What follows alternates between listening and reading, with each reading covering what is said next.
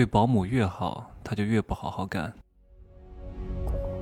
没有事实，没有真相，只有认知，而认知才是无限接近真相背后的真相的唯一路径。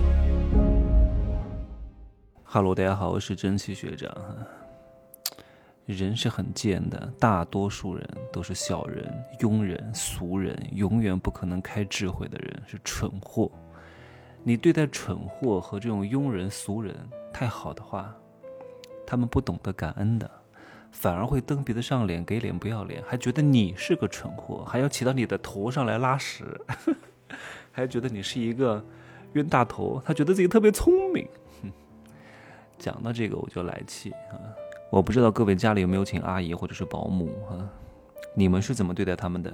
是把他们当家人，还是当朋友，还是当雇员？是经常给他们发红包呢？过年过节还要给他们送礼吗？甚至还要把他们邀请到饭桌上来跟你在一块儿吃饭吗？有什么好吃的都要想着他吗？各位，你这样做，他用你所谓的真心，并换不来真心的。他们不懂的，懂吗？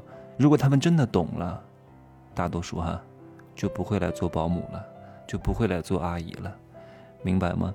一定会取得还不错的成绩。你用你这样的真心来对待我们这样段位的人，我们会给你回馈的，因为我知道你这样做不是你的本分，是你的情分。我知道你原本可以不这么做，你是为了我特意而这么做的。可是他们不这样认为啊，他们会觉得你傻呀，会觉得他们的本事啊，会觉得他自己很牛啊。你看我多牛，你看你对我这么好，我多牛，不是他多牛，是我施舍你而已。出于人道主义关怀你而已，我说的不好听就是这样的。我们家阿姨只要我在成都啊，就一定能够每天见到她。我每天早上起来呢，她把客厅、厨房和阳台的卫生打扫好，然后把饭做好。我起来之后就吃，我吃的时候呢，她就去我的主卧来铺床，然后拿那个滚毛毡把我床上的碎头发和一些灰尘沾一沾，然后清洁一下卫生间。他打扫完了之后呢，把衣服再叠一叠，我差不多早饭也吃好了。吃完饭之后呢，我就继续回到主卧。那这个时候我可能要洗漱一下，上个洗手间之类的。然后他差不多干完了，他就走了。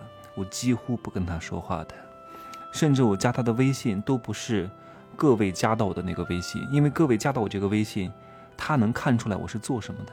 我每天发这么多东西，万一哪句话刺痛了他，多不好，对吧？我知道我的这些话。对于他来说，他可能不见得能接受，那我就不要让他看到就好了。我也不想让他知道我是做什么的，对吧？让他对我保持一种敬畏感。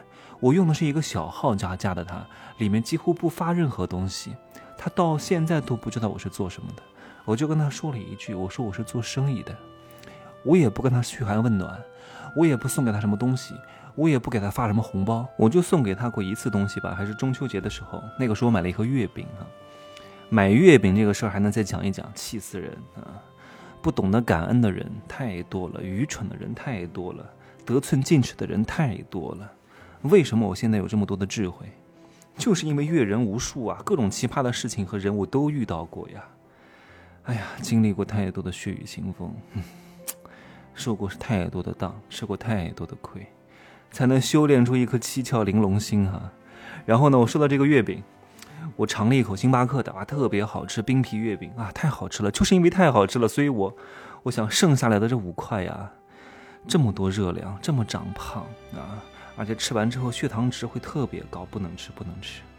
但是我也不能跟这个阿姨说，哎，这东西我不要了，送给你吃吧，那多不好啊！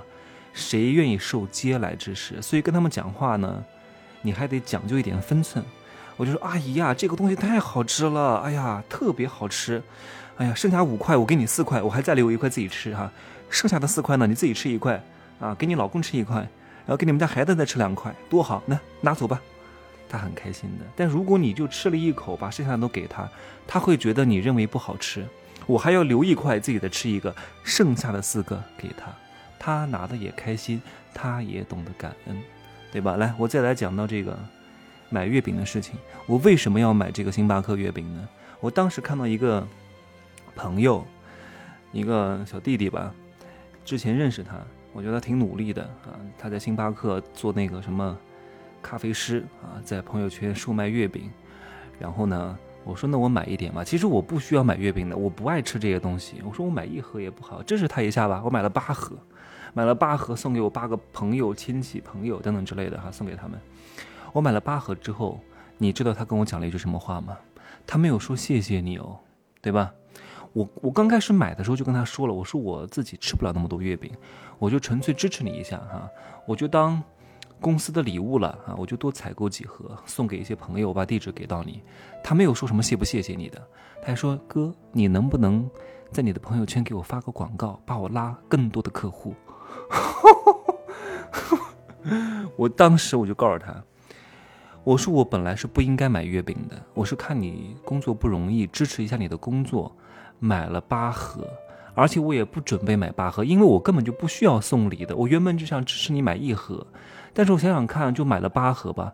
你现在还让我来给你发广告，你知道我发个广告要多少钱吗？还给你拉客户，唉我说你真的太让我失望了啊！我这次买了八盒月饼之后，以后我们两个再无关联啊。那当然呢，他听了我讲这个话之后，就连忙道歉啊，我错了，我错了，我错了，等等之类的。你说人他妈贱不贱？所以反问自己一句：为什么你对别人越善良，别人就越放肆；你对别人越好，别人就越嚣张？造成这个局面怪谁？怪你自己啊！因为有两个原因：第一个，你做人没有原则；第二个，你有原则，但是你没有胆量去维护你的原则。我的原则是什么？临时喊我吃饭，谁喊我都不会去的。哎呀，你中午有没有空啊？他早上十点钟跟我说的，怎么可能？有空也说没空。我从来不接受临时邀约，然后呢，迟到十五分钟我就离开了。如果你没有任何原因。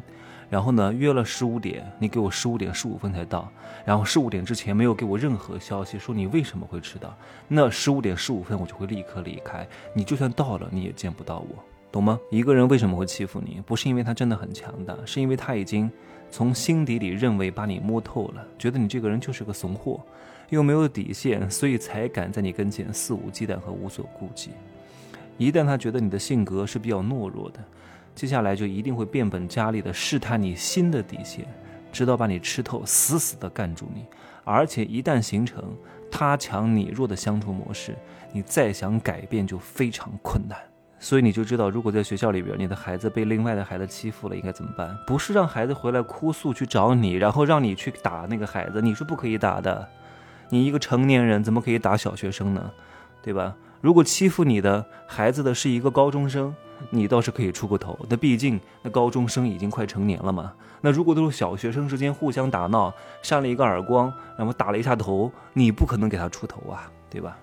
所以只要告诉你的孩子，对方欺负你的，立刻给我还击，立刻给我一耳光扇上去，对吧？如果你忍了一次，忍了两次，忍了三次，都不还手啊，都不还嘴，都在忍让，第四次开始要还手的时候，对方反而会变本加厉，对方心里会想，咦？你这个小兔崽子居然还来劲儿了，居然还敢跟我还手了，搞不死你！你看看，所以一开始就要让对方知道你不是一个好惹的角色，哪怕你的实力真不如他，但是呢，你就是胡搅蛮缠，啊，你就是不要命，就软的怕硬的，硬的怕不要命的，不要命的怕搞传销的，对吧？行吧，希望各位幸福啊，把自己过得好一点，不要受到那些垃圾人的欺负，不要被屌丝反噬，好吗？就这样说吧。